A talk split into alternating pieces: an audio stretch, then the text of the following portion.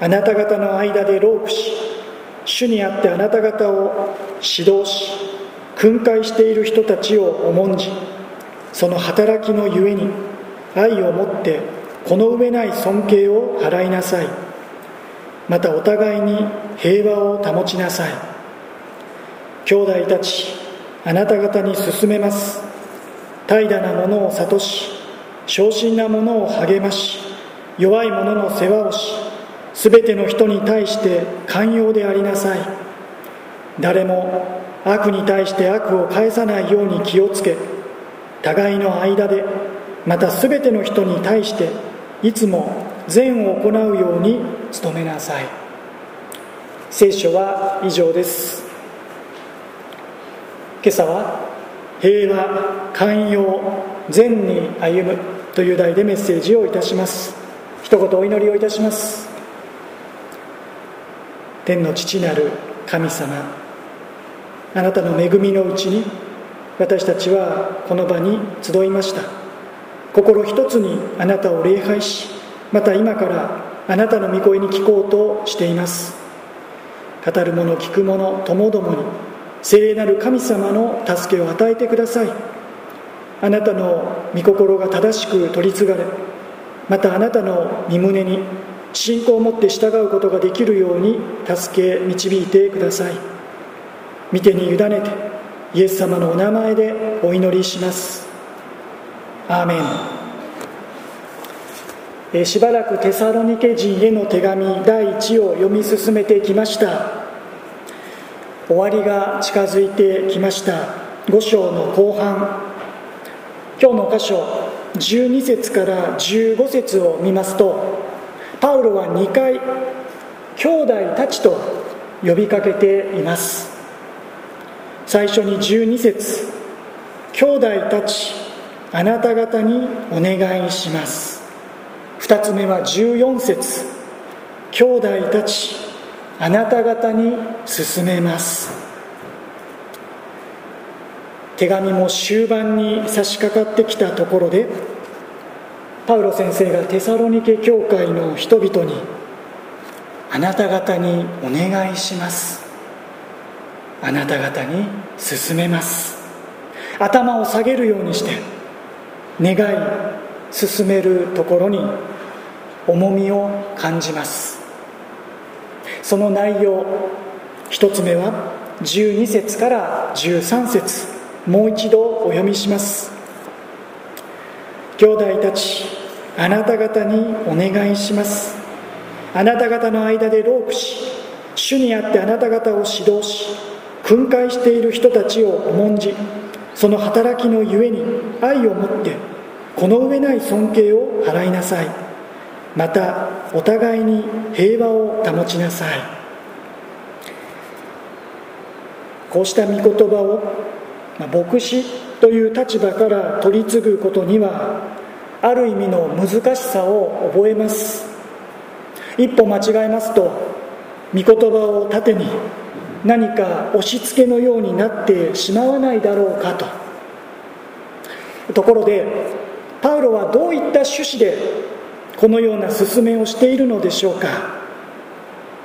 テサロニケ教会では当時指導的立場にある人とそのもとにある兄弟姉妹との間に何かトラブルが生じ大きな問題となっていたのでしょうか。もしかしたらそういったことが実際に起こっていたのかもしれません。あるいはパウロが伝道し生み出した教会においてすでにこうした課題が生じていたためにテサロニケ教会にもこの機会に前もってお願いしておこうと考えたのかもしれません。いずれにしても兄弟たちあなた方にお願いします。ここで命じられていることは私たち一人一人にとっても極めて大切なことです。まず大前提として覚えておきたいことがあります。それは私たち一人一人は皆神様の前に平等公平であるということです。教会の中に上下関係はありません。ここにいる誰かが誰かよりも偉いとか身分や立場が上あるいは下そういったことは一切ありません。社会的立場も年齢も信仰歴も教会では問題ではありません。私たちは皆主にある兄弟姉妹です。その上で信仰の共同体である教会という組織を形成し活動を展開していくにあたってあるいは秩序を保つために主にあって指導的役割を果たす者やリーダーとして立てられていく者たちがいることも事実でありまた必要なことです。エペソ人への手紙4章11節からにはこうあります。開ける方は少しページを戻っていただきエペソ人への手紙4章11節からをご覧ください。新約聖書の388ページでしょうか。モニターにも表示されますのでご参照ください。エペソ4章11節。こうしてキリストご自身がある人たちを使徒ある人たちを預言者ある人たちを伝道者ある人たちを牧師また教師としてお立てになりました。続く12節にはそれは生徒たちを整えて奉仕の働きをさせキリストの体を立て上げるためであるとその理由も記されています。キリストご自身が。ですからテサロニケ人への手紙に戻っていただき5章12節で鍵となる言葉はそれは「主にあって」という言葉です。教会には主ご自身によって主にあって立てられた指導的立場に立つ者リーダー責任を負う者たちがいます。私たちの教会で言えば牧師役員執事さらには教会学校の教師たちまた各界のリーダーサブリーダーといった方々がこうした人たちでしょう。こうした人たちは自分たちが主にあって立てられていることを忘れてはなりません。それはどこまでも主の前に謙遜にまた人の前に謙虚でなければならないということです。同時に自分を見るのではなく立てられた主を見上げて主に信頼して主にあって与えられた務めにベストを尽くすことが求められてもいます。一方立てられた指導者やリーダーのもとにある方々はこうした人々が主にあって立てられていることを同じように謙遜に受け止めなければなりません。主にあって立てられた者たちですがいつの間にか知らぬ間に立てられているわけではありません。教会では総会を行いそこで皆が決議し承認して立てられていく人でもあります。つまり私たちがみんなで選んで立てた者たちでもあるわけですね。そうした一人一人が主にあってロークしていることを忘れないでいただきたい。批判をすることは簡単でしょう。足りないところを見つけようと思えばいくらでも出てくるでしょう。それでも主にあって立てられ主にあってロークしている者たちです。教会学校の教師たちのことを忘れないでいただきたい。彼らの祈りと彼らのロークをです。週報を見ていただくと分かるように先週は幼少科合わせて60名の子どもたちが集いました。まあ嬉しいらやらコロナ禍にあって不安で心配なことも。それでも少子化が進む。教会にお友達が集まらない。そういう現状の中でこれだけの子どもたちが集まっている。何故？そこに教師たちの祈りと労苦があるのです。役員や執事の方々もそうです。特にコロナ禍にあって時には毎週のようにミーティングを重ね陰で日向で私たちのために皆さんのために主にあって仕えておられるのです。また周東のぞみキリスト教会にあっては牧師不在の1年6名の役員の方々は本当によくやってくださっています。先日の葬儀も教会で行いましたが、まあ、私は行って知識をしただけと言っても過言ではない。後のことは全部教会の方々が段取りを整えてくださっていました。ですから私もパウロのようにお願いしたい。13節。その働きのゆえに愛を持ってこの上ない寛容を尊敬を払いなさい。またお互いに平和を保ちなさいと。パウロはここでその働きのゆえにと語っています。その人が人格的に立派であるからとか人間的に優れているからといった尺度ではありません。まして個人的に親しいからあるいはそうではないからそんな判断基準でもありません。その人が主にあって建てられたものであるから。主の教会を立て上げるために労苦しておられるから。その働きのゆえに愛を持って敬う。このことを私たちはいつも大切にしたいと思いますね。またお互いに平和を保ちなさいとパウロは加えました。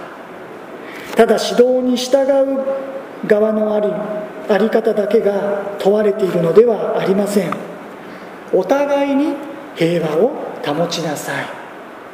お互いに平和を保つ努力が求められています。あえて言えば指導的立場にある者の方がより大きな努力と歩み寄りを持ってお互いの関係を常に平和に保つ努力が必要だろうと思わされます。それもまた主にあって建てられている者たちの務めだと、まあ、私自身は考えています。さてパウロもう一つの勧めそれが14節から15節。兄弟たちあなた方に勧めます。怠惰なものを諭し昇進な者を励まし弱い者の世話をし全ての人に対して寛容でありなさい。誰も悪に対して悪を返さないように気をつけ互いの間でまた全ての人に対していつも善を行うように努めなさい。教会には確かに主にあって建てられている者たちがいます。では教会に集う私たちは指導者やリーダーに任せてその人たちを敬ってさえいればよいのでしょうか？あとは指導者や責任ある者たちが全部やってくれるということでしょうか？いいえむしろ兄弟たちあなた方に進めます。怠惰な者を諭し昇進な者を励まし弱い者の世話をするのはあなた方でもあるのだとパウロは語っているのですね。怠惰な者昇進な者弱い者。直接的にはテサロニケ教会の様子を捉えたものですがこうした表現を見るだけでも教会にはさまざまな人がいることを思います。またさまざまな状況の方がおられる。このことに私たちは自分たちの意識と関心を向けなければならないでしょう。今日もこの二部礼拝に集っている方々少し周りを見回してみましょう。どんな方々が今日集っておられるでしょうか。この方々のことを私たちは互いにいつも意識し関心を持つ者たちでありましょう。特にコロナ禍にあって教会においても感染防止のため物理的距離をキープしなければなりませんがそれがいつの間にかお互いの隔たりが深くまた広がっていくことのないようにと懸念しています。オンラインやリモートの普及恩恵にも預かっていますが他方オンラインの楽さ出てくることが億劫になる面倒くさくなる楽をしたくなるそんな私たちでもあるのではないでしょうか。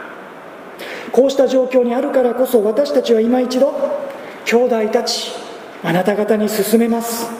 怠惰なものを諭し昇進なものを励まし弱い者の世話をしこのパウロの勧めに目を留め耳を傾けたい。怠惰なものとはどんな人のことでしょうか。この言葉は軍事用語でもともと兵役に就くべき人がその務めを放り出して怠けていることを指す言葉だそうです。テサロニケ教会にあっては主の再臨近しと仕事を放り出して結果ボケボケと日々過ごし周囲の人々に迷惑ばかりかけている人がここで意識されているのかもしれません。怠惰なものは諭せ。それはできない人に無理やり何かをするようにとけしかけなさいということではありません。ここで問われているのはできるのにしない人です。力があるのに怠けている人です。主の恵みをいただきそれに応えることができるのにそれに応えようとしていない人のことです。理由をつけては怠け手を抜き楽をし結果他の人に負担をかけ他の人に迷惑をかけているような人です。仮にもそういう人がいるのならこうした人々には諭しなさい戒めなさい注意しなさいと言われていますできるよもったいないよ一緒にやろうよそのような意味が含まれているのではないかと思います。さらに昇進な者を励まし弱い者の世話をしと続きます。昇進な者他の役では気落ちしているものです。人一倍傷つきやすい人がいます。繊細な人がいます。ちょっとしたことで恐れや不安にとらわれてしまう人もいます。弱い者身体的精神的な弱さを抱えている方はもちろん。誘惑に陥りやすい人であったりさまざまなものに寄りすがろうとしてしまうそんな信仰的な弱さを抱えている人もここには含まれています。小心なものや弱い者こうした人たちには戒めや諭しではなく励ましとともに具体的な助けが必要だと教えられています。その上で全ての人に対して寛容でありなさい。寛容と訳されている言葉は猶予という意味の言葉です。戒めや諭し訓戒や指導も必要でしょう。励ましや助けも大切です。同時に怠惰な者にも昇進な者にも弱い者にもいえ。全ての人に対する寛容さ広い心が求められているのです。その方の成長に期待しその方が変わっていくことを待ち望みながら長い目で温かく見守り続ける寛容さ許容さ猶予諭しつつ励ましつつ助けの手を差し伸べながら全ての人に対して寛容であること。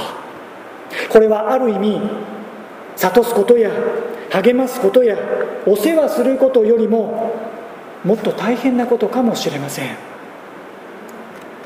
もっと勇気のいることかもしれません。さらに骨の折れることかもしれません。それでも全ての人に対して寛容でありなさい。この勧めは私たち互いの交わりの根幹に据えるべき大切な戒めです。寛容であれと命じられていく時にまずイエス様がそのように私たちに対してどこまでも寛容であられたことを思い出しましょう。寛容のないところに弱者を立たせる力はなくそこに教会はない。寛容なきところに教会はない。信仰の先達の言葉が胸に響きます。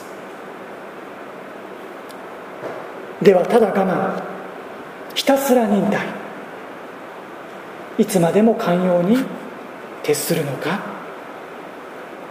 15節はより積極的いえさらにそこを突き抜けていくようにと私たちを押し出します。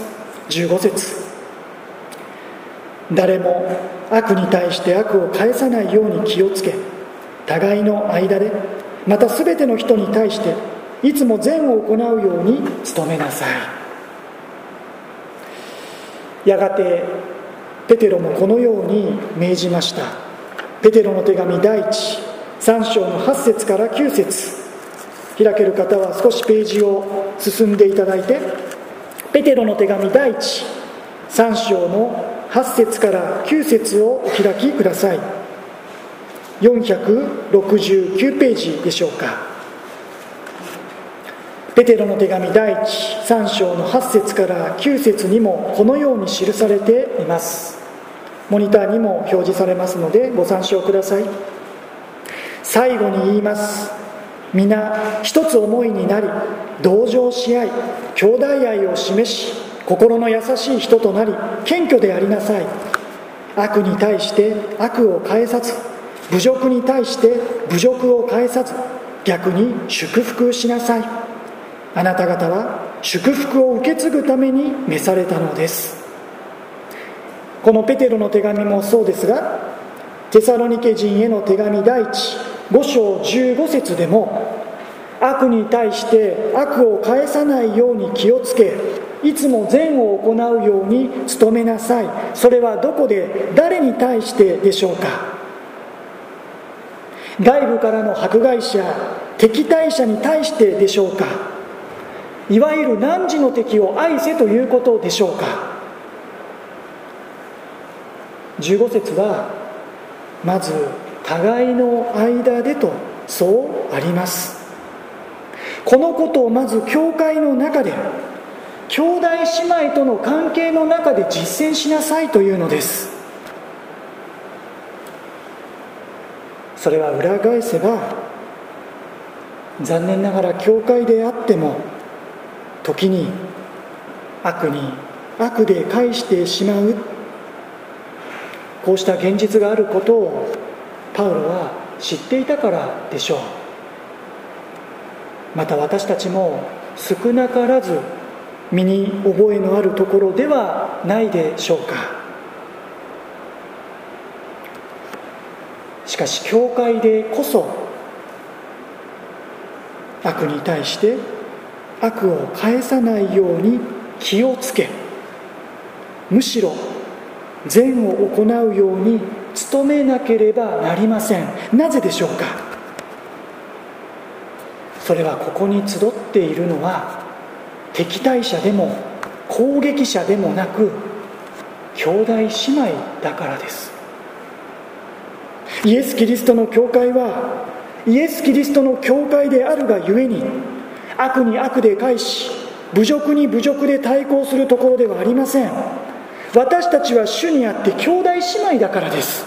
私たちがなすべきことは兄弟姉妹として互いを敬い互いを受け入れ合いお互いを祝福し祝福を受け祝福を受け継いでいくことです。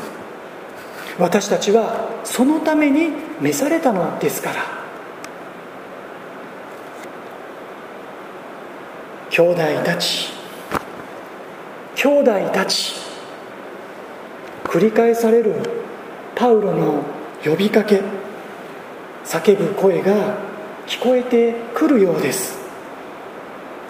あなたたちは兄弟なんだと。あなたたちは姉妹方なんだと。私たちは主にある家族なんだと。だから指導的立場にある者との関係においてもお互いに平和を保ちなさい。兄弟姉妹をはじめとして広く全ての人に対しても寛容でありなさい。さらに全ての人に対していつも善を行うように努めなさいとパウロは進めるのですね。こうした進めの背後には前回の箇所テサロニケ人への手紙5章9節から10節のことがあるわけです。もう一度9節と10節に戻ります。神は私たちが身怒りを受けるようにではなく主イエス・キリストによる救いを得るように定めてくださったからです。主が私たちのために死んでくださったのは私たちが目を覚ましていても眠っていても主と共に生きるようになるためです。主が私たちに何をしてくださったのか。私たちが身怒りを受けるようにではなくイエス・キリストにある救いを得るようにしてくださったこと。主が私たちのために死んでくださったのは何のためだったのか。私たちがこの地上にあっても天の御国にあっても主と共にまた愛する兄弟姉妹方と共に歩むためだと。であるならばおのずから私たちが兄弟姉妹としてどのように歩むべきかは分かるでしょう。兄弟たち。兄弟たちお願いしたいんだ。あなた方に進めます。怠惰なものを諭し昇進なものを励まし弱い者の世話をし全ての人に対して寛容であってほしい。誰も悪に対して悪を返さないように気をつけ互いの間でまた全ての人に対していつも善を行うように努める。そのような主にある兄弟姉妹私たちでありたいとそのように切に願わされます。このように生きることのできない私たちであることといつも向き合わされますがその時思い出しましょう。主ご自身が私たちにどのようにしてくださったかをです。主がどこまでも私たち一人一人に寛容であられ忍耐強くあられ今もこの時も長い目で私たちの今後の成長に期待し私たちを誰よりも猶予してくださっているその主の恵みに立ち返りましょう。主が許してくださったように私たちも許し合う。主が私たちに寛容であられたからこそ私たちもお互いの関係の中で寛容であることができるようにまた信じる者たちに与えられている精霊の恵みに目を留めましょう。精霊は私たちのうちに愛喜び平安寛容親切。善意誠実乳和自制。こうした御霊の実を結ばせてくださいます。私たちの力ではなく御霊によって私たちは平和寛容善に歩ませていただくことができるのです。手紙も終盤に差し掛かったここで兄弟たちあなた方にお願いします。兄弟たちあなた方に勧めます。あなたたちは兄弟なんだ。あなたたちは姉妹なんだ。私たちは神の家族とされているんだ。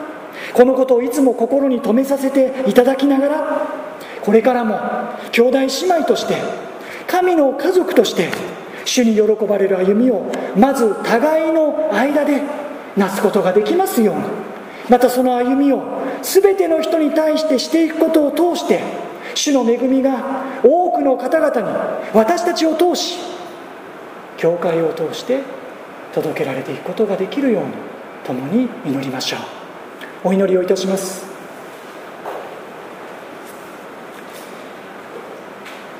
兄弟たちあなた方にお願いします。兄弟たちあなた方に進めます。天の父なる神様。私たちは生まれも育ちも性格も抱えている課題も国籍も言語も全てと言ってよいほどに異なる者たちですが主にあって一つ神の民神の家族兄弟姉妹とされました。その恵みに感謝し兄弟姉妹としてふさわしい歩みへと私たちをさらに整えまた導いてください。ここに記されていた主の御心を行っていくことのできる私たちとしてください。聖霊なる神様が私たち一人一人に豊かに望み愛喜び平安寛容親切善意誠実柔和自制。こうした一つ一つの実を私たちのうちに豊かに結ばせてくださり私たちが平和寛容善にさらに歩むことができるように導きをお与えください。イエス様の皆によって祈ります。アーメン。賛美を捧げながら主の御前に献金をお捧げいたしましょう。主への感謝を持って心からの捧げ物を主の御前にお捧げいたしましょう。栄光から栄光へと賛美しながら献金の時を持ちます。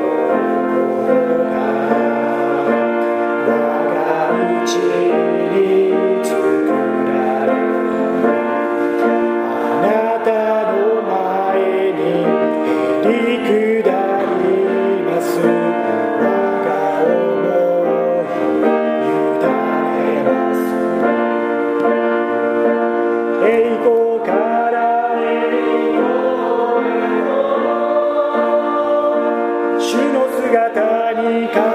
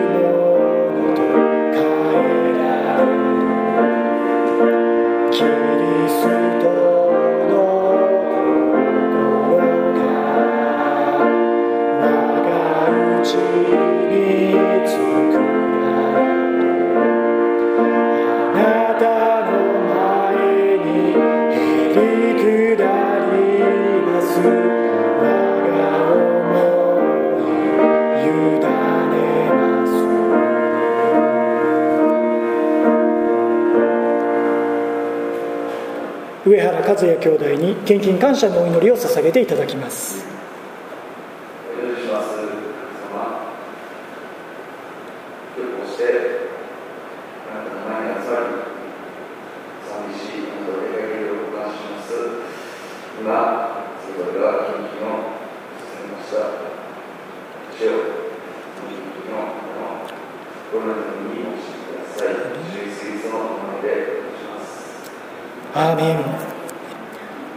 ご無理のない方はご起立ください。昭栄新生歌61番賛美し祝祷いたします。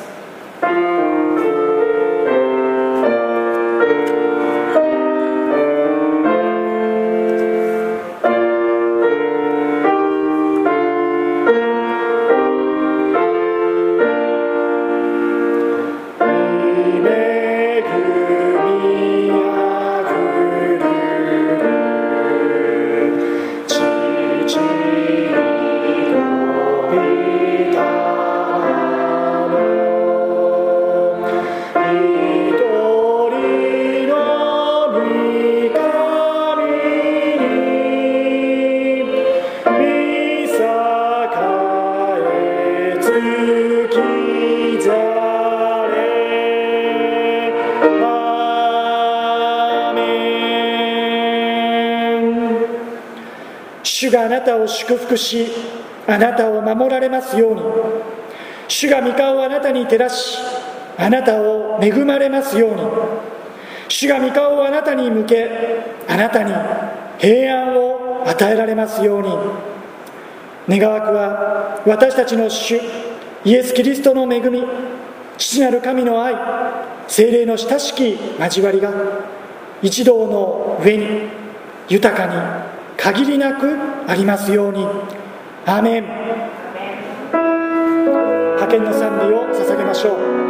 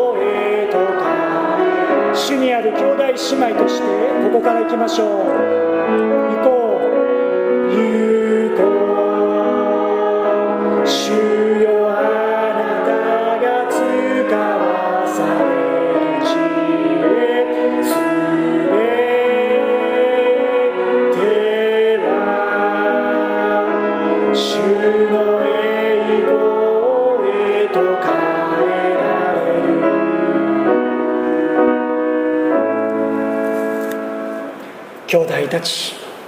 兄弟たち。私たちは主にある兄弟姉妹。神の家族です。その恵みに感謝しながら互いの間でまた全ての人に対して寛容にまた積極的に善を行っていくことのできるそのような私たちとならせていただきましょう。新たな1週間も主と共にいってらっしゃい。ハレルヤ